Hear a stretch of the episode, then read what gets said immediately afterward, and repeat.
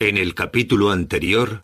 Lo único que faltaba es que aquí, que estamos todo el día hablando de la dictadura, de la corrección política, que ahora estos señoritos de la nueva derechona, ¿eh? cuando yo llevo 30 años jugándome el pellejo por esto, estos que han descubierto ahora lo que es la derecha identitaria, vengan ahora a darnos lecciones de valentía o de heroicidad. Y mire, yo estoy aquí porque puedo opinar lo que quiera. Bastaría que después de estar denunciando el tiempo que llevamos denunciando la dictadura, la, la, el, el, totalitarismo ideológico de la izquierda, que ahora estos señoritos de la nueva derechona quieran imponerme a mí, a nosotros, cómo tenemos que pensar y qué opinión debo tener yo sobre vos. Ya es lo único que me faltaba. Y mire, si yo estoy en este programa, don Benito García, es por dos cosas. Primero, porque se me permite ser lo libre que uno es en el ejercicio de su vida, las 24 horas del día, y porque me siento muy cómodo. Razones más que suficientes para que mi presencia en este programa pues sea no solamente una exigencia moral como lo es, sino además una fuente de entretenimiento que me lo paso, me lo paso bomba con, con Santiago.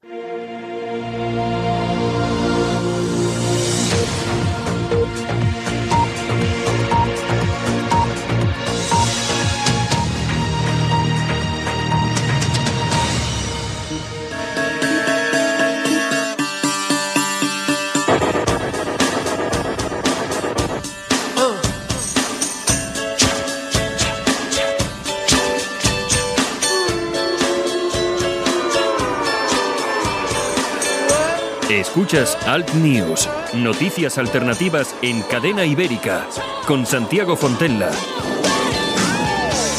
Buenos días otra vez, aquí estamos, nueva semana y por supuesto no faltamos a nuestra cita. Saludos súper cordiales, Doya Videurrázaga, Santiago Fontella aquí en Alt News desde los estudios de cadena ibérica en el País Vasco. Gracias por escogernos y por supuesto soportar esas temperaturas que hay, por ejemplo, ni más ni menos en Ávila, en Burgos, en León, 4 grados.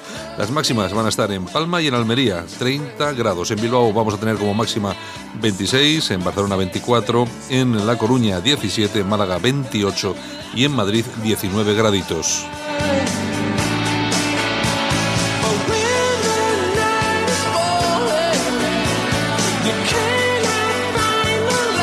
Las primeras ediciones de los principales periódicos llegados a nuestra redacción incluyen, entre otras, estas noticias en sus portadas. En el país, la sentencia del proceso abre un nuevo ciclo político. No sé, habrá que leer completo el artículo a ver a qué se refieren con eso de nuevo ciclo político, porque claro, es el país y el país.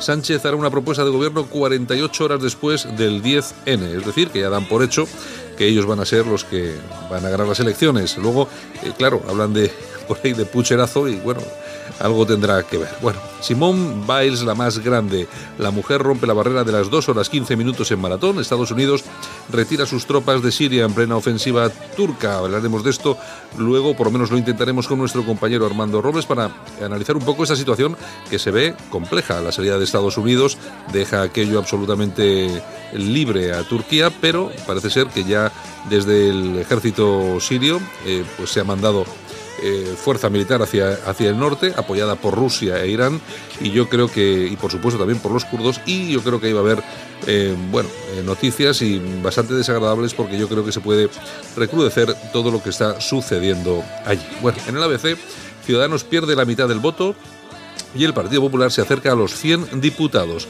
El separatismo eh, se prepara para digerir la sentencia. Puigdemont y Torra jalean una respuesta violenta para recuperar el protagonismo que les arrebató Junqueras, líder de los golpistas condenados. Atención a esa encuesta que, le, que lanza eh, una encuesta de GAZ3 para ABC en la que, entre otras cosas, habla de 126 diputados para el PSOE, el PP 98, es decir, rozando los 100, Ciudadanos se quedaría en 20, eh, Podemos en 32, atención a Vox porque subiría hasta los 33, 33.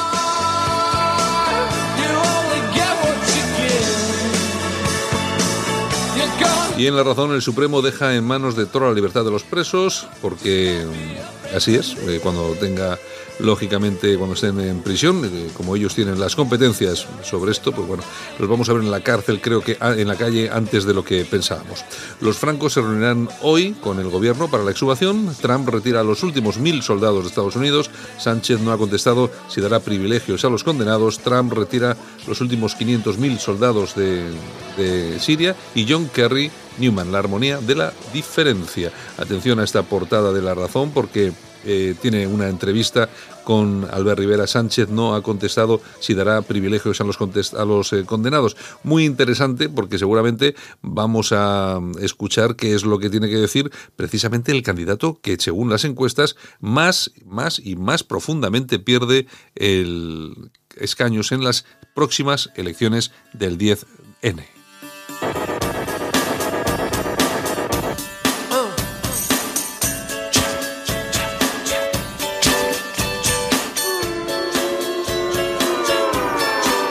Bueno, y nosotros que continuamos. Continuamos, más que nada empezamos. Vamos a ir con los titulares de la prensa alternativa en Internet con nuestra compañera Yolanda Couceiro Morino y vamos a tener varias cosas. Vamos a estar con Armando Robles, con Guillermo Rocafort para hablar de la película de Amenábar.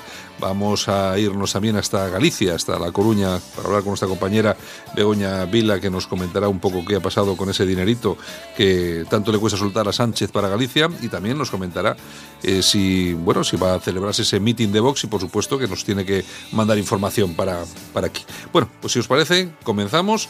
Buenos días, bienvenidos, empieza Alt News. Solo para los valientes que quieren un medio de comunicación alejado de lo políticamente correcto y de la realidad cocinada por los grandes medios de comunicación. Alt News. Somos diferentes. Somos alternativos.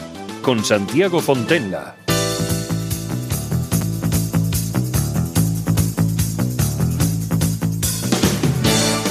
Ahora en Alt News, revista de prensa. Los titulares de los medios alternativos en Internet con Yolanda Couceiro Morín. Doña Yolanda, bienvenida, buenos días. Buenos días, estamos en la mitad de la del bueno, del mes, del mes de octubre. sí, la mitad de la semana. la mitad del mes. estamos un poco La mitad del mes, 14 de octubre, buenos días. Es, lunes. Usted perdone, es que tiene una semana muy espesita, muy conflictiva. Mm. Espero que esta, sea, esta semana sea un poco más relajada. Bueno, sí, seguro que sí, más complicada que la otra no va a ser. No, no, todo puede empeorar. Sí, todo puede, todo puede empeorar, todo puede empeorar, eso también es verdad. Ya te digo. Bueno, Yolanda, ¿qué, tenemos por ahí? Pues mira, tenemos al rapero Hassel que ha quemado una bandera española, ¿cómo no? En un festival, el Festival Mur de Mallorca, por supuesto subvencionado por el gobierno balear, por supuesto por la socialista Francina Armengola. Bueno, eh, vamos a ver, si lo preocupante no es que un tío de estos vaya y queme la bandera de España. No. Lo preocupante es que lo permita un partido como el Partido Socialista y y la subvención encima. Y que haya, bueno, aparte que le dé la subvención, pero que encima haya unos cientos de personas, porque no habría miles, que le aplaudan. Exactamente. O sea, vamos a ver, esto es, yo reconozco... Sociedad enferma. Yo reconozco que en todos los países tiene que haber gentucilla de esta, pues que es anti todo y tal. Pero lo que pasa es que en España empieza a ser ya muy normal que eh, todas estas personas que representan la verdadera anti-España, que odian a España, la bandera, odian a todos los que nos gusta, yo qué sé, el fino y, la paella. y, la paella. el fari, fari, fari no me gusta. Pero bueno, pero Joder, es que somos un país más raro que... Santi, en España eh, lo anormal es ser español, que te guste la bandera de España, que te guste el jamón de jabugo, es que eso es lo normal. Pero bueno, pero eso, eso, es, eso es consecuencia de algo, es decir, algo, algo tiene que haber hecho mal los políticos a nivel de educación, para, que, para que esto sea así, para que haya gentuza de este tipo y bueno, no sé, en fin. Es que la, culpa es de la clase política. Y encima que van ganando, ¿eh? No es una cosa de... Y ganarán, y ganarán. Mira, eh, aquí en, Vizcaya, en un pueblo llamado Balmaseda, que está cerquita de... justo en la frontera con, la provincia de Burgos, pues estudiaba un niño autista. Mm. Y en el colegio, claro, estudiaba en euskera. Y claro, suspendía todo. Menos lengua castellana, suspendía todo. Pobre. Los padres al final, ¿qué deciden hacer? Bueno, pues cambian al niño al colegio, pero a Villasana de Mena, que es de la provincia de Burgos. Oye, el niño todo notables. Claro. Todo notables porque estudiaban en español, en castellano, o sea... Yo es que yo no tengo muy claro, vamos a ver, yo siempre, yo he sido un defensor acérrimo del, del vascuence, del euskera. Sí, pero no yo, creo, yo, creo que es un patrimonio cultural español que hay que defender, que hay que promocionar, vale, hasta ahí es todo claro. Pero lo que no puedes hacer es obligar a... Y luego que hay que pensarlo con seriedad. Es decir, esto no es ningún ataque a nada, pero hay que pensarlo con seriedad. Vamos a ver, ¿para qué sirve eh, mañana, el día de mañana, a tu hijo, para qué le sirve hablar euskera si no es para relacionarse aquí para trabajar en el gobierno vasco. E, efectivamente, eso iba. Si no es para relacionarte aquí con alguien que hable más, que, por cierto, los que usan usualmente, los que utilizan usualmente el euskera aquí son un 10% de la población máximo, pero y si no fuera porque te lo obligan para los trabajos, que, luego que puntúa más. Que luego entras allí y todos los funcionarios hablan en, en castellano, que es una cosa de tal. ¿Para qué sirve el euskera? Tú te vas a trabajar a Estados Unidos, vas a viajar a no sé dónde. ¿Para qué te sirve? O sea, es que el problema es ese, porque claro, el español sí te sirve. y el francés. Pues lo que decimos, te sirve para mm, trabajar en el gobierno vasco, en Osakidecha, la sanidad pública vasca y, poco más. Y poco más. Bueno. En fin. Bueno, nos vamos a la tribuna del País Vasco.com y continuamos. La plataforma Hablamos Español prepara una denuncia contra el Colegio de Abogados de Barcelona por discriminación. Resulta que iban a dar una conferencia eh, con Gloria Lago al frente, que es la presidenta, que también iba a, participar Cayetana Álvarez de Toledo. Y bueno, allí eh, pues parece ser que hubo una bronca impresionante, que no les dejaba entrar a la gente y tal. Y después de la bronca y todo lo que hubo allí, una hora y media después empezó la charla, claro, con la mitad de la gente que ya se había, claro, que se había ido ya. ido. Pues la gente está cansada ya de no de esperar, sino de que haya líos, problemas, tal. Pero al final, bueno, pues es lo que. ahora tú fíjate, el colegio de abogados. De abogados de Barcelona, exacto. imagínate tú que no habrá abogados eh, que no sean separatistas, pero bueno, en fin. A callar, siempre a callar y a mirar para otro lado, así nos va. Así nos va, ¿qué tenemos? El diestro.es. Muy bien. Aquí tenemos a otra colega de aquí de Santurce, Anabel Alonso. Bueno, vaya que, que sigue con sus gracias y bueno, acaba haciendo el ridículo. Ya sabes que el otro día el paracaidista que se cayó ahí en la farola. Eh, no se cayó en la farola. Bueno, pegó, pegó, en la farola, tuvo una mala caída de, con un golpe de viento y, parece ser que, bueno, eh, aquí la amiga Anabel Alonso dijo en un tuit algo así como que iba de farol. Y claro, pues le han caído leña porque ella se cayó en la entrega de los fotogramas hace ya un tiempo y bueno, pues también iría de farol la, amiga Anabel Alonso, iba de farol o de gin tonic, no o de gin tonic, también otro farol, exactamente. Sí, es que, oye, yo de todas formas te voy a decir una cosa. Tú, las de Santurce, es que vaya cuadrilla, vaya cuadrilla. no, me compares, por Dios. Vamos a ver, vamos. A ver. En, de Santurce, Anabel Alonso. La cantante, esta, ¿cómo se llamaba esta cantante? La de la que tenía su madre con un ladrillo en un bolso. No me acuerdo cómo se llamaba. La de no cambie, no cambie. Exacto, esa que también era de Santurce. Y luego Yolanda Cemorín también de Santurce. O sea, se puede dar. Que no nos parecemos en nada ninguna de las tres. Se puede, se puede dar en una población de 40.000 habitantes unos extremos tan radicales como estos. Si escarbas hay más, ¿eh? A la derecha uno, a la izquierda la, la, artista gintonera. Y la otra friki. Y, una, oye, además una friki famosa. Friki muy famosa. Exactamente, que no me acuerdo cómo se llama. O sea, que mira qué famosa. es que se ha cambiado tantas veces de nombre que al final ya no me acuerdo con cuál empezó. Era como Zafiro o algo así, o no Eso sé. era uno de los últimos, pero... En fin, en fin. Bueno, seguimos. Casoaislado.com. ¿Qué tenemos? El 90% de los refugiados que hay en Suecia están en paro y, por supuesto, viven de las ayudas. Eh, según el diario eh, sueco Aftonbladet, eh, este tipo de inmigración no aporta nada a la economía del país. Según un profesor y economista, la solución está, no te lo pierdas, en crear puestos de trabajo menos cualificados. Claro. Para que los inmigrantes puedan trabajar. Es decir, Vamos a ver, como no, pueden trabajar de tal, vamos a crear un eso, vamos a ver, que puedan recoger... Eh, fresas, que no hay ahí, pues bueno, ponemos fresas. Pero no, pero recojan papeles del suelo con la mano, tres papeles al día, y ya está, y le pagas un sueldo. Ya le pagas un sueldo. Ya está, menos cualificado, ya tienes Exactamente, es que de verdad, hay eh. solución para todo, menos para la muerte, ¿te das cuenta, no? Ya te digo. Bueno, seguimos, la dialéctica nacional.es. ¿Qué tenemos ahí? Trump, los kurdos no nos ayudaron en Normandía. Según la dialéctica nacional, la retirada de las tropas americanas de Siria supone una sabia elección por parte de Trump. Sí, pero ¿qué? ¿A favor o en contra está la dialéctica? Eh, a favor. ¿A favor de Trump? A favor, a favor de Trump. Bueno, bueno, se va a montar una gorda ahí, a ver si lo comento luego con Armando. Sí, sí, sí. ¿Qué más? Alertadigital.com. Lo que don Juan Carlos opinaba de Franco en una televisión francesa. Supo resolver nuestras crisis del 36. Respeto y admiración. Esto lo decía en el 69. Sí, sí. Dudo que hoy lo diría. bueno, hombre, hombre. no. no, no. no. no, creo, no creo. que no. Aunque lo piense, no lo diría. Bueno, seguimos, ramblalibre.com. César Vidal contra Ayanta Barili. La relación en COPE... Ayanta, Barili, que es la hija de Sánchez Dragó. Ah, exactamente, te lo voy a decir ahora mismo. La, ah, relación en COPE de Ayanta, hija del, según eh, Enrique de Diego, pornógrafo Sánchez Dragó, pues hombre, no se entiende sin el buen rollo con Federico puntos suspensivos. Eso se ha comentado. Y hasta ahí puedo leer. Eso se ha comentado muchas veces. Sí, se ha comentado muchas veces. Sí, sí, sí. Bueno, o sea que os recomiendo que leáis el artículo y así pues os enteráis de cositas. Qué rosa está la cosa hoy, qué rosa está. Qué, ¿Qué tenemos? Bueno, vamos a ir a las toñejas. ¿Para quién va a ser? Pues para Anabel Alonso. Yo casi, yo casi que ya lo sabía y todo. ¿eh? Exactamente, por todo eso y más. O sea, sobran las explicaciones. ¿Y los aplausitos para quién? Luis Fernando Pozo. Y ahí va. que siempre me deja, claro, para lo bueno, digo, ¿pero quién puede ser? El paracaidista. ¡Ay, es el paracaidista! Claro, claro, hay que darle aplausos porque además todo, la, todo el mundo le está eh, apoyando en las redes sociales para que el próximo año él vuelva a ser la persona responsable de llevar la bandera. Hombre, yo creo que sería una gozada. Además, vamos a ver, aquí hay una cosa que está muy clara, eh, excepto los malos intencionados y gilipollas separatistas. Que a verlos ahí. Y, que, que a ver los eh, vamos a ver, cualquiera sabe que es un tío que tiene 600 saltos, no, no son 6 ni 60, son 600. Y que lógicamente, si tienes, por muy bien que controles, si tienes un, un golpe de esos de viento, un golpe de viento, igual, pues se te fastidió el tema. El tío muy digno, lo primero que hizo, mm. sacar la bandera, que era lo importante, mm. luego ya lo descolgaron, el tío estaba hecho polvo. Muy bien, muy bien los Reyes, muy bien, muy bien los Reyes. yendo, yendo, a decirle que no se preocupe, que no pasa nada. Y ojalá, oye, pues que salte la próxima vez estaría muy bien. Lo que pasa es que el hombre irá cojonado. Si salta otra vez, hostia, si me pasa por segunda vez, esto ya pues. Entonces, pero tú, fíjate, ponías un tuit muy bueno que me que leí yo ayer, o antes, no sé, ayer, mm.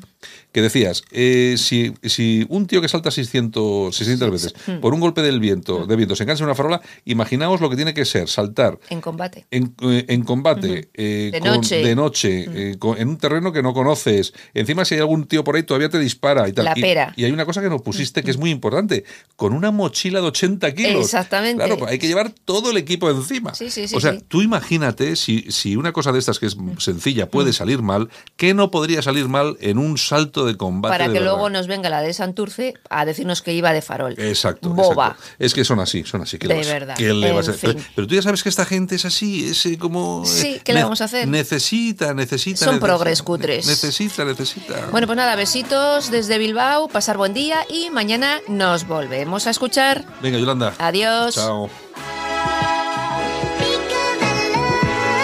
Nosotros, por supuesto, continuamos aquí en el News en cadena ibérica.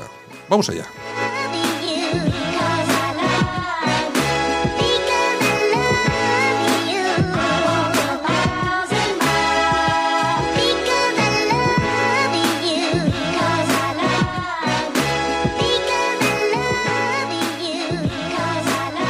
Solo para los valientes que quieren un medio de comunicación alejado de lo políticamente correcto y de la realidad cocinada por los grandes medios de comunicación. Alt News. Somos diferentes. Somos alternativos. Con Santiago Fontenla. En Alt News, La Ratonera, un espacio de análisis de la actualidad con Armando Robles y Santiago Fontenla. Críticos, ácidos, alternativos, otra lectura políticamente incorrecta de lo que sucede en España, Europa y el mundo y no nos cuentan. Y como cada mañana nos vamos hasta Málaga y está nuestro compañero y amigo Armando Robles, director de alertadigital.com. Armando, buenos días. Buenos días, Santiago, ¿qué tal? Pues yo mejor que tú, porque yo ya me he enterado que has estado un poco pachuchillo, ¿no? Sí, este, he estado con un virus, bueno, todavía tengo alguna secuela y demás. Y creo que algo, algo de alioli que comí el sábado y demás, claro, como estamos expuestos a temperaturas tan altas, uno se cree todavía, bueno, que estamos en otoño, ¿no? Y, patológicamente estamos en verano. Expones el ayoli al aire libre y, bueno, y termina estropeando. Si menos mal que eché una pequeña cantidad y demás. Pero oye, qué malo esto de los virus, ¿eh? En Santiago yo no sabía que esto... Ya, te, ya te digo, hay que, hay que, tener mucho, mucho cuidadito, hay que tener mucho cuidadito. Bueno, oye, pues si te parece, vamos a irnos rápidamente hasta Madrid porque ya está nuestro también amigo Guillermo Orcafor, que es el portavoz de la plataforma Millana Stray. Buenos días, Guillermo. Buenos días, querido amigo, ¿cómo estáis? estupendamente, a ti, bueno, a ti te veo muy animado. No, que le enviaba mis mejores deseos a Armando Robles para que se recupere. Sí, sí, bueno, pues muy agradecido, Guillermo. Decía que peor que tú seguro que estaba, por lo menos Bueno, oye, vamos, vamos a ver, que tenemos ahí que nos pisamos un poco, pero vamos a, nos vamos a arreglar rápidamente. Bueno, eh, Guillermo, ya sabes que te llaman, bueno, eres el portavoz de la, de la plataforma Millán Astray y lógicamente está noticioso, vamos a decirlo así, o está, no sé, un poco encima de la mesa, en las portadas de los periódicos, la famosa película de Amenábar, que me imagino que ni habrás visto, claro. Desde luego que no pienso ir a verlo, gastarme ya más dinero que del que ha sacado de nuestros impuestos, que son casi dos millones de euros, pues imagínate, como para eh, regalarle un euro más. Él está diciendo que hay que ir a verla para opinar, pues yo creo que lo que hay que hacer es no ir a verla, porque ya solamente viendo los extractos y viendo los lo que son eh, los trailers, pues la verdad es que es bastante bastante tendenciosa. Vamos, no hace falta verlo todo cuando con el poco de los trailers se pueden sacar conclusiones, yo creo que bastante contundentes. ¿Y exactamente qué conclusión habéis sacado vosotros ahí en la plataforma después de haber visto esos extractos? Pues que en vez de ser una película sobre Amenábar, es una película sobre Millán Astray, para difamarle, que es lo que hizo también otro cineasta de estos izquierdosos, un tal Belenchón, que hizo una película sobre eh, sobre, perdón, eh, Unamuno, en Fuerteventura y, y, el tema central era Millán Astray. Han hecho de Millán Astray el centro de, pues de sus vidas y de la vida de Unamuno, cuando Unamuno es lógicamente muchísimo más grande y mucho más pleno que, un simple intercambio de palabras sin ninguna trascendencia, ¿no? Pero ya sabemos que la, la extrema izquierda en España se mueve por mitos y estos además se viven, viven también por subvenciones, porque está todo subvencionado, con lo cual pues es una maquinaria de información que, que bueno, que al final lo que hace es contaminar el cerebro de la gente y, bueno, y que siga la fiesta, ¿no? Que es lo único que les interesa, la pasta. El otro día comentábamos aquí en este, en este programa sobre este mismo asunto, eh, me recordaba Armando Robles que había una fotografía que creo que incluso que el que la encontró fuiste tú, no sé si ese es, el dato es exacto, pero es una fotografía... Bueno, fue un miembro de la plataforma, fue un ah. miembro de la plataforma, la verdad es esa. Bueno, pero, de la plataforma patriótica, sí. Vale, pero la cuestión es que en esa foto se ve que después de todo este lío que nos han montado, eh, vemos ahí a los dos, a Unamuno y a Miana Strike, que se despiden cordialmente, se dan la mano. Eh, Armando, que eso es lo que comentamos aquí, ¿verdad? Sí, sí, una tergiversación de los hechos acontecidos en el Paranifo de la Universidad de Salamanca, que este pájaro describe como un acto heroico y casi apocalíptico por parte de Unamuno, y luego se ve en la fotografía la cordialidad con la que Millán Strike saluda a un amuno en la misma en la misma puerta antes de introducirse en el coche. Luego, como una semana después, cuando fallece un amuno, también hay otra fotografía muy reveladora donde se ve a falangistas con camisa azul portando el féretro del escritor bilbaíno. Sí, bueno, eh, al final de todo eso poco se habla ahí en esa película. Lógicamente, mm, que pase sin, sin dejar rastro todo este asunto, Guillermo. Pues sí, la verdad es que además es que ha cometido, sacó el otro día a la ABC una noticia de 18 errores históricos en la película. Yo creo que podíamos sacar con un poquito de esfuerzo cientos de errores, porque él se basa, se basa en una invención literaria de un eh, propagandista del Frente Popular, Luis Portillo, que crea un relato literario completamente ficticio en el año 1941, cinco años después. Entonces eso ya se ha convertido en un dogma de fe, reconocido y aceptado por, por toda la intelectualidad eh, del momento, con lo cual al final esta película ha venido, perdón, esta fotografía ha venido como caída del cielo, porque evidencia, como bien ha comentado Armando, todo lo contrario, una despedida distendida, amistosa y sonriente de los dos. Eh, no, es eh, creíble que después de ese hipotético y, dramático enfrentamiento se despedieran de esa manera tan cordial y tan sonriente. Vamos, es que en última instancia, pues es como vive la extrema en España, de mitos, de mentiras, pero bueno, ya vemos cómo este se les ha caído, ¿no? Lo que pasa es que ellos se agarran pues a un mito porque realmente es su, es su modus vivendi, es su subvención, es su prebenda, es su justificación de su inutilidad. Entonces ha creado pues un sainete, una caricatura, porque en última instancia al final refleja pues a Franco y a Mirasay y eran tan tan burdos y tan patanes que van y luego eh, pues ganan una guerra, ¿no? Entonces verdaderamente incomprensible, ¿no? Pero bueno, sí, porque hay, hay, una, hay una frase que me llama mucho la atención de, de Amenábar que dice, Franco amaba profundamente a España, pero estaba dispuesto a cargarse a la otra media. O sea, no, eh, sé, eh, claro, es que uno aquí oye unas cosas que, le, que se le, hombre, le, le, le, da la vuelta un poco a todo, lo tergiversa a todo, ¿no? En todo caso, vosotros, toda esta pelea, eh, yo no sé si va a acabar en algo, vais a denunciar, vais a, estáis en ello, hay algún tipo de movimiento con todo lo que ha montado este tío en la película, lo que ya ganasteis el famoso tema de las placas en las calles, ¿no? Sí, efectivamente. Nosotros, primero, por responder a la primera cuestión, nosotros hemos pedido que devuelva la, la subvención, porque el guion lo ha vendido como original y ha conseguido, como digo, unos 2 millones de euros y es una es un copiazo de un fake, ¿no? Con lo cual lo que tiene que hacer es devolver la subvención, porque esa subvención hay que dedicarla a fines verdaderamente sociales, no a, la mentira de, la memoria histórica. Y con respecto al tema de las placas, pues sí hemos ganado eh, sentencias, procedimientos administrativos, pero es que ahora resulta que el alcalde de Madrid pues no quiere reponer la placa. ¿eh? O sea, que ha estado, está de alguna forma manteniendo la misma posición que Manuela Carmena, con lo cual, pues es verdaderamente decepcionante, ¿no? Porque en última instancia lo que se ve es que la derecha viene a confirmar las políticas de la de odio y de rencor de la extrema izquierda, ¿no? En última instancia, pues los héroes están abandonados y nos toca unos cuantos antiguos legionarios, veteranos legionarios, pues el defender la verdad. En total desamparo, quiero decir, porque es que todo el mundo se pone perfil y como que realmente a todo el mundo le resbala, ¿no? Lo cual es realmente bastante triste, pero bueno, eh, ayer te con, eh, o sea, quiero decir, eh, el día de la España, el 12 de octubre, estuvimos unos cuantos veteranos legionarios y fuimos con un retrato muy grande de Miguel ahí y fue un, motivo de gran satisfacción ver cómo la gente pues seguía fotografía con él, cómo lo identificaba, o sea, cómo, cómo sigue manteniendo todavía ese cariño por parte de la gente a pesar de todos los ataques que son continuos. Pero es que ya estamos hablando de ataques institucionales, porque la subvención se la dio en el 2017 el gobierno de Mariano Rajoy, en la derecha, ¿no?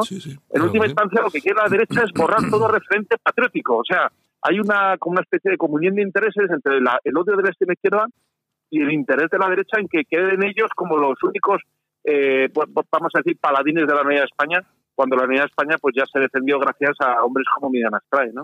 Eh, Armando, tú fíjate, fíjate cómo son estas cosas, que es Manuela Carmena, es la extrema izquierda la que retira las placas de Millán Astray y de otros patriotas, la retira de las calles de, Madrid, resulta que esta asociación eh, gana en los tribunales los contenciosos que tenían y ahora resulta que ahora que es el alcalde del PP, el PP es el que no quiere poner las placas. ¿Qué es lo, qué es lo que pasa, Armando? Pero bueno, vamos a ver, Santiago, ¿qué le vamos a exigir al PP? ¿O qué le vamos a exigir? ¿Qué le podemos reprochar a Carmena? Que ya sabemos su ideario. Eh, es un, ideario de odio hacia, hacia todo lo que representa el universo de valores de personas como Guillermo. Yo apelo en este caso a Guillermo Rocafort en su condición de caballero legionario del tercio gran capitán primero de la Legión de Melilla. El acuartelamiento del rostro gordo de Melilla es a la Legión lo que Wembley al fútbol o, Wimbledon al tenis.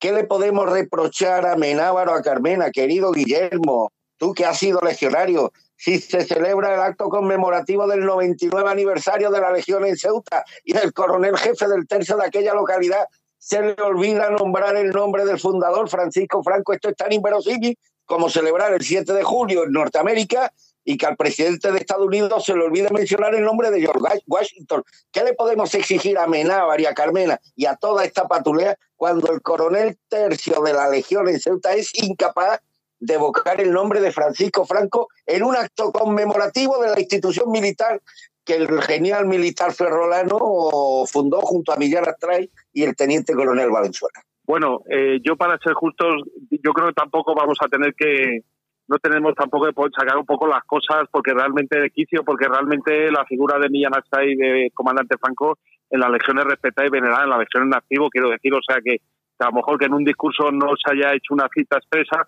eso no significa que hay infinidad de discursos donde son constantemente mencionados, vamos, quiero decir que también hay que ser un poco equitativos en ese sentido, ¿no? Y no dar una imagen, yo creo que tampoco es ajustada a la realidad porque son personas que son respetadas y veneradas en el cuerpo, ¿no? Entonces, no lo habrá citado en este discurso porque yo no lo he oído, pero sin duda nosotros son permanentemente citados en, muchos motivos y circunstancias, ¿no? De hecho, dan nombre a unidades, quiero decir, o sea, la, su presencia está permanente, ¿no? Entonces, bueno, yo tampoco le daría mucha importancia, querido Armando, a esa cuestión. Bueno, pues eh, Guillermo, pues nada, te dejamos en esta mañana. Gracias por haber estado aquí con nosotros en los micrófonos de Cadena Ibérica, en Al News.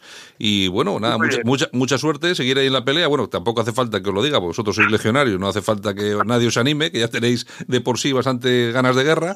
Pero bueno, que eso siempre es necesario y siempre hace falta patriotas que, que, den la cara, como vosotros. Muchísimas gracias a los dos y nada, seguimos en la pelea, ¿eh? Y un fuerte abrazo a todos los oyentes. Muchísimas gracias. Un abrazo. Alt News, un espacio para el análisis de la actualidad, las entrevistas más incisivas y las tertulias más comprometidas. En Alt News, las opiniones de los más relevantes protagonistas de la información alternativa.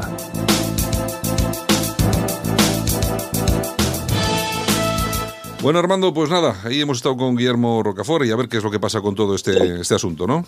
Sí, sí, bueno, yo, yo entiendo, bueno, que él mantiene buenas relaciones con, con, la institución leccionaria en todos sus tercios, pero bueno, me reitero en lo mismo. Mm, en la conmemoración del 99 aniversario de la Legión en Ceuta no podía faltar el nombre de Francisco Franco. Esto es como hablar de la independencia de Estados Unidos y olvidarte de mencionar a George Washington. Él dice que en otras ocasiones se ha evocado, pero yo creo que si había una ocasión y un momento en el que era pertinente evocar el nombre de Franco era ahora, precisamente porque la izquierda lo ha situado en el eje de la campaña de la campaña electoral. Mencionar a Franco como fundador de la Legión hace un año no hubiera tenido la significación política que ha tenido ahora, que, que hubiera tenido ahora, pero claro, como ya sabemos que estos mandos militares tienen sobre todo muy arraigado el concepto, el instinto de la conservación, pues claro, él era consciente que nombrar a Franco en el actual contexto era exponerse a que la prensa progresista titulara que un mando legionario exalta o pondera la figura de, del dictador, ya sabemos cómo funciona esta mafia mediática, Santiago.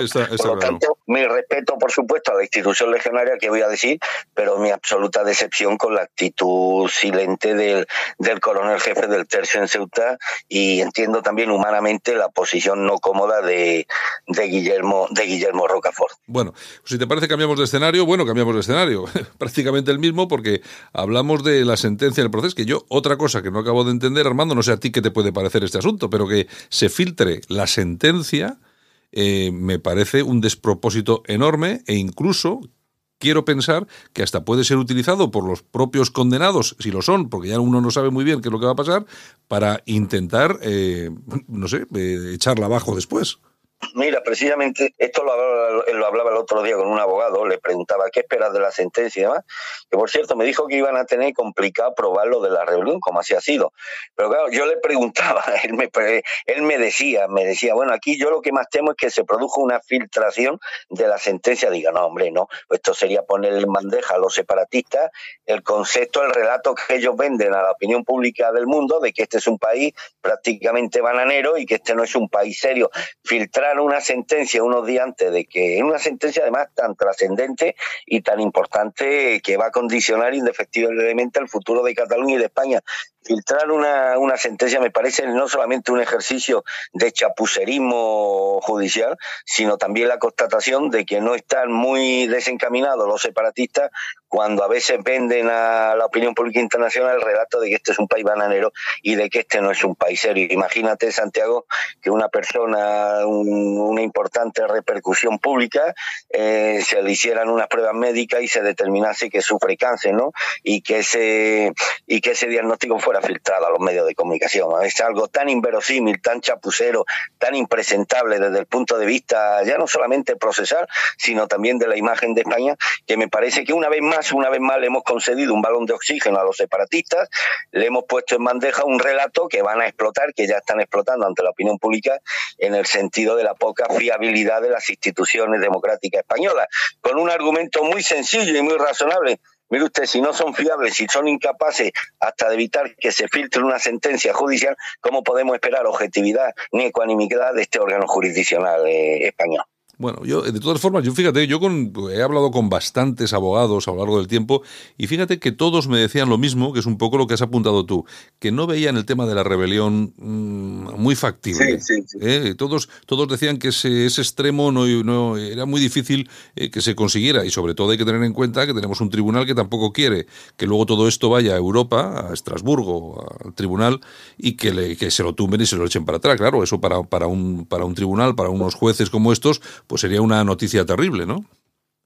Sí, mira, el, el, caso de la rebelión se hubiera circunscrito, se ha circunscrito exclusivamente a lo que ocurrió frente a la Consejería de Economía cuando los líderes, los dos líderes, tanto de ONU como de ANC, se, se subieron en un furgón de la Guardia Civil y bueno, y algunos dicen que instaron a, que instaron a la, a la, a la, a la masa que se manifestara y otros que lo que hicieron fue pedir calma. Mira, hay un principio en derecho penal que yo creo que los abogados de la, los abogados de la defensa lo han utilizado muy acertadamente, introducir la duda, introducir mm. la duda en el tribunal y ante la duda pues siempre prevalece el derecho a la inocencia, en este caso del acusado. Yo que seguí casi todas las sesiones de juicio, a mí me generó importantes dudas si hubo, si hubo, si hubo rebelión, ya que todo se circunscribió a esas fatídicas horas frente a la Consejería de Economía, donde estos dos líderes, eh, tanto de ANC como de Unión, sí pudieron, eh, sí pudieron eh, probar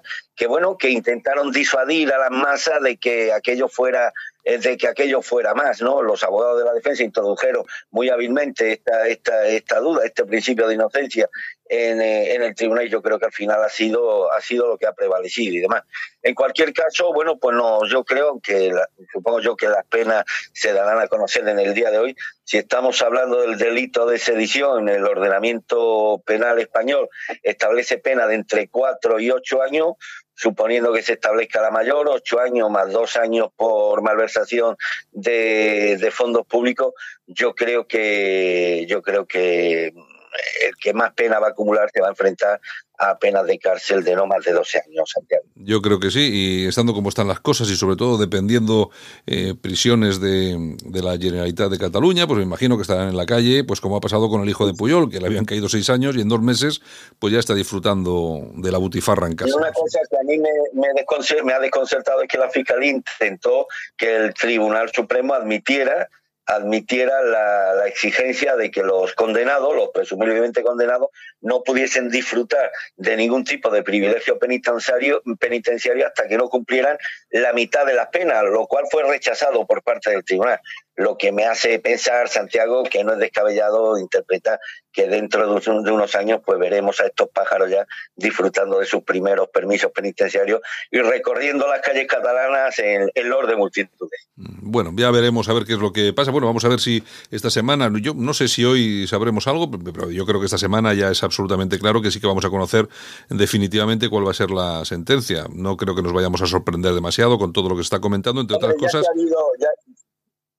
Perdón, perdón, perdón, Santiago. Sí, no, que, decía que entre otras cosas porque me imagino que todo este, todo este, esta filtración ha sido, bueno, se, realiza bajo unos intereses muy concretos, eh, sobre todo de Pedro Sánchez, que es el que está negociando eh, absolutamente todo para ver, para luego, desde luego, negociar con los separatistas catalanes. Eso no hay, no hay vuelta de hoja. Mi opinión es que esta filtración ha sido promovida por Pedro Sánchez pues para contener un poco la, la, respuesta devastadora que algunos han vendido del mundo eh, separatista en el sentido, bueno, es que condena tenía que haber, pero dentro de las de las condenas previstas ha sido sin duda la más la más liviana y la que más responde a los intereses personales de los encausados. Yo creo que ha sido una filtración deliberada, lo cual nos prueba que estamos en manos de un presidente absolutamente inescrupuloso, de un auténtico alocado que antepone antepone sus cálculos electorales y sus intereses políticos a cuestiones de fondo que entrañan un gran riesgo para, para el Estado, como es la filtración de una sentencia judicial unos días antes o dos días antes de que oficialmente se produzca. Mm, bueno, oye, si te parece, vamos, antes de acabar, vamos a, vamos a, tratar un temita que a mí sí me interesa y es lo que está pasando en Siria. Ha entrado Turquía en el juego, ha entrado en Siria, Bashar al-Assad eh, ha lanzado a sus tropas a, sus tropas hacia el norte de Siria, aprovechando el vacío porque Estados Unidos se va de allí, tiene aproximadamente o tenía mil efectivos que los saca de allí inmediatamente. Lo que pasa es que ahora empiezan a comentar, eh, empiezan a salir estos comentarios de que Turquía, la operación turca no va a ser tan pequeña como parecía, sino que va a tirar hacia el sur. Eh, no sé si estamos aquí ante un conflicto de más envergadura entre Turquía y Siria. Eh, lo peor de todo esto es que Turquía tiene las manos libres para actuar en la región debido sobre todo a la cobardía y al laissez-faire de las instituciones europeas.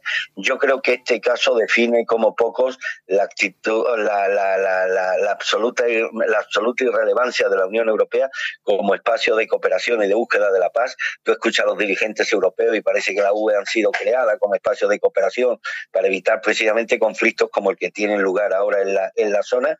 Y lo peor de todo esto es que esta calculada ambigüedad y esta calculada cobardía por parte de la Unión Europea de impedir o de ser incapaz de impedir que se produzca una auténtica una auténtica crisis humanitaria en la zona, como de hecho ya se están produciendo. 300.000 civiles sirios se han tenido que ver obligados a abandonar sus hogares. Turquía está actuando con total impunidad, con la esencia de la Unión Europea que está aterrorizada que Turquía cumpla, la amenaza que formuló Erdogan la pasada semana de que cualquier interferencia europea lo interpretaría como una declaración de guerra y que por lo tanto ordenaría la evacuación a Europa, el traslado a Europa de los cientos de miles de inmigrantes ilegales que hay actualmente en suelo, en suelo turco. Esto ya revela lo que es la, la, la Unión Europea, un, retrete multicultural de países pequeñitos y mal avenidos y sobre todo sin ningún peso en la política en la política internacional y es lógico que Estados Unidos que siempre ha estado históricamente metido en todos los fregados pues quiera estar expectante quiera ver eh, cómo, cómo, cómo, termina o por dónde transcurre este esta, esta crisis que se ha abierto en la zona antes de tomar una decisión. Pero insisto si tenemos que, eh, que establecer el más severo correctivo no tendremos que ser, no debería ser a otra parte que la Unión Europea, un país que antepone antepone que ha sucumbido al chantaje al chantaje turco y permitido una de las mayores catástrofes humanitarias que se pueden producir en la región en los últimos, de los últimos años. Pues el, el, gobierno sirio ha llegado a un acuerdo con las milicias kurdas, que lógicamente son el objetivo de, de, Turquía, aunque ahora parece que va a ir más allá. Y bueno, y cuentan, lógicamente, aparte de con el ejército leal a Bashar al-Assad, que es, que es prácticamente todo, eh, pues con sus principales soportes, que son Rusia e Irán. Yo imagino que entre, entre esos cuatro, pues yo creo que pueden hacer frente perfectamente a Turquía. Pero luego también tenemos otra serie de noticias, como por ejemplo la salida americana. Eh, la primera consecuencia ha sido que eh, han escapado más de mil yihadistas de Estado Islámico de un, de, un, centro donde estaban, donde estaban ahí presos. Imaginaros la que se puede montar ahí entre una cosa y otra. Yo me imagino que estando Rusia ahí, la cosa es seria. Bueno, y bueno sería que esos yihadistas no terminaran llegando a Europa o regresando a Europa, Santiago. Bueno sería. Pero bueno, el gran objetivo de esta operación militar turca, no nos engañemos, es, eh, son los kurdos. Los kurdos, un pueblo con el que Turquía mantiene una enemistad secular y, múltiples escaramuzas a lo largo de, la, de los últimos años, pero nunca como ahora había habido una operación militar en toda regla pues para extirpar uno de uno de los granos que ha tenido siempre Turquía en la región, que es el pueblo turco. Como siempre, los intereses geoestratégicos de Rusia, de Irán, incluso de, Arabia Saudí van a pesar mucho a la hora de la resolución o no del conflicto. Y bueno, yo estoy expectante sobre el papel que va a desempeñar Rusia, cuyo ya sabemos que cuyos intereses con, Siria son muy fecundos y estoy muy interesado en saber cuál va a ser la aportación rusa en este tablero geoestratégico donde se dilucidan cosas tan importantes, no solamente para la región, sino también para Europa. De hecho, insisto, no hay que olvidar que Turquía está haciendo, está acogiendo actualmente a cientos de miles de inmigrantes ilegales por un acuerdo alcanzado con las instituciones comunitarias cuyo destino natural tendría que haber sido tendría que haber sido Europa. Es decir que de la resolución de este conflicto va a depender muy mucho que España se pueda encontrar con la sorpresa de tener que acoger a cientos de miles de inmigrantes que se encuentran actualmente en suelo turco y cuyo objetivo es y va a seguir siendo eh, alcanzar, alcanzar suelo europeo. Efectivamente, ahí sí se marcha de ese escenario, abandona ese escenario Estados Unidos y Europa está perfectísimamente amenazada por Turquía con este asunto. Ahí se queda solo Al-Assad con Rusia con, con, los kurdos y también con Irán. Así que ya veremos a ver qué es lo que pasa, pero esto va a traer también cola con toda seguridad. Además, el, gobierno no tiene que hacer nada para consumar su amenaza, simplemente dejar a las mafias libias que actúen y vayan trayendo a los inmigrantes de forma escalonada y con el apoyo, evidentemente, de ONGs españolas como Penar y demás. El panorama, en cualquier caso, apocalíptico, querido Santiago, y esto nos dibuja los trazos de un futuro nada esperanzador, ni para la región ni para el conjunto de Europa. Muy bien. Armando, pues un saludo muy fuerte, muy fuerte y mañana estamos aquí otra vez, ¿de acuerdo? un abrazo fuerte, Santiago, esta mañana, si Dios quiere. En Alt News, La Ratonera, un espacio de análisis de la actualidad con Armando Robles y Santiago Fontenga. Críticos, ácidos, alternativos, otra lectura políticamente incorrecta de lo que sucede en España, Europa y el mundo, y no nos cuentan. Alt News, un espacio para el análisis de la actualidad, las entrevistas más incisivas y las tertulias más comprometidas. Y esta mañana que nos vamos hasta La Coruña y está nuestra compañera Begoña Vila de Radio Universal y también de Cadena Ibérica, por supuesto. Begoña, buenos días. Buenos días a todos. Bueno, ¿qué tal por ahí? Bien, me imagino, ¿no? Como siempre, en Galicia nunca se está mal, si es verdad. No sé, ni para qué. Se está fenomenal. Claro, está, eh, eh, con, mal tiempo de lluvia, pero bueno, bien, estamos muy bien. No sé ni para qué pregunto, Begoña, no sé ni qué para. bueno, oye, vamos a ver, tenéis, tenéis por ahí, bueno, hay un par de cositas que te quería comentar. En principio, que me aclares un poco cómo está la situación del desbloqueo financiero con Galicia. Parece ser que ha sido parcial, parece que ahí se debían un montón de millones, pero solamente el gobierno central ha soltado unos poquitos solo, ¿no? Sí, mira, eh, os voy a, contar, primero voy a hacer así una breve introducción antes de meterme en el tema del, desbloqueo. Ajá, muy bien. Eh, eh, bien, yo creo que este mes de octubre mm, está siendo para nuestro presidente de Galicia, Núñez Feijó, pues un mes en el que tiene que hablar con claridad.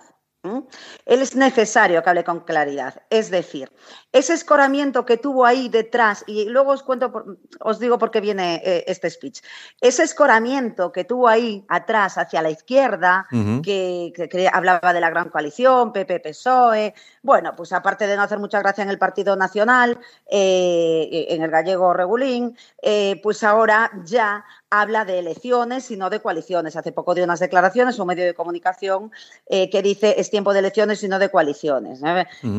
pues bien, eh, porque ahora eh, eh, a él le toca Galicia, es decir, el, desbloqueo, ya vio que el escoramiento a la izquierda no le sirve absolutamente para nada, para nada con la izquierda, y le toca trabajar para Galicia como lo ha hecho siempre y desde, desde, desde su partido sin ningún escoramiento. Bien, em, el líder nuestro, ya sabes, sabéis que exigió, fue el único líder gallego que exigió al gobierno de Sánchez, de Pedro Sánchez, que abone a Galicia 700 millones de euros que le corresponde a esta comunidad autónoma. Muy bien.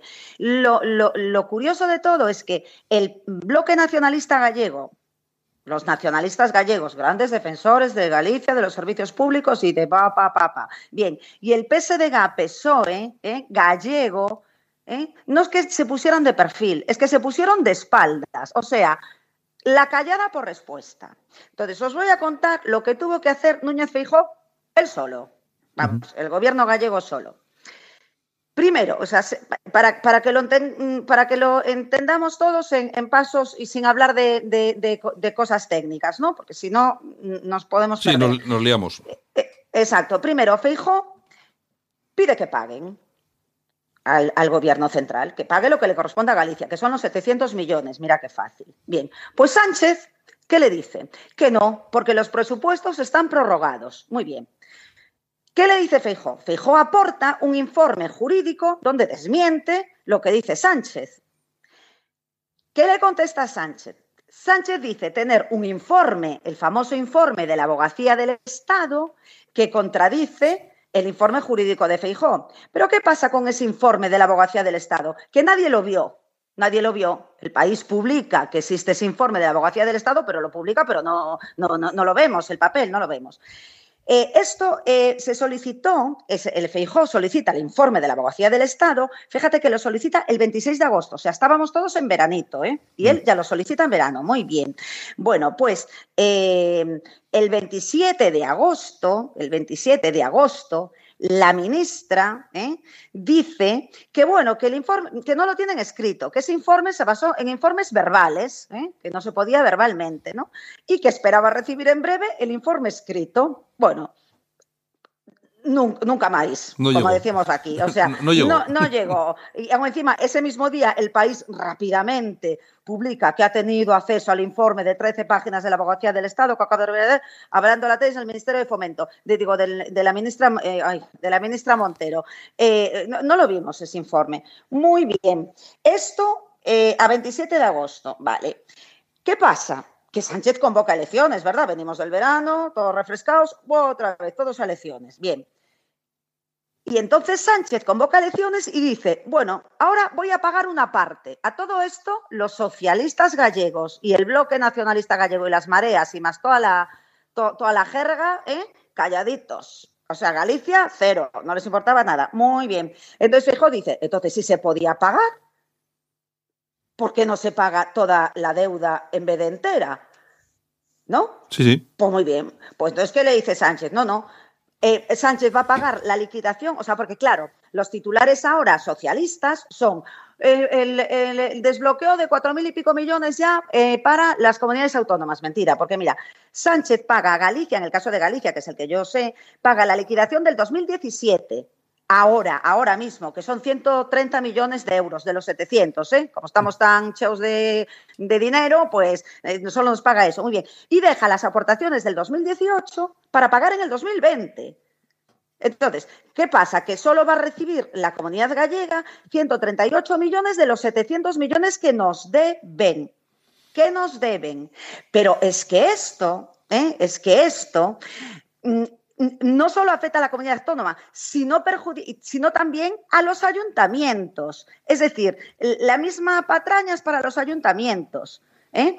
Eh, eh, mm, qué hace? Que el importe de las entregas a cuenta del año 2019 a los ayuntamientos, a los entes locales, se estima en unos mil millones de euros.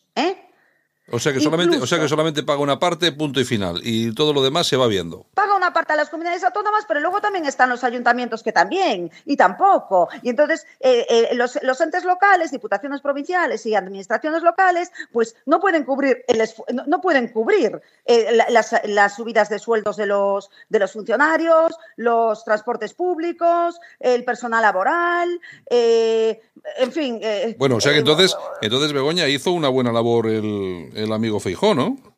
Pero vamos a ver, pero es que si no llega a ser, ¿eh?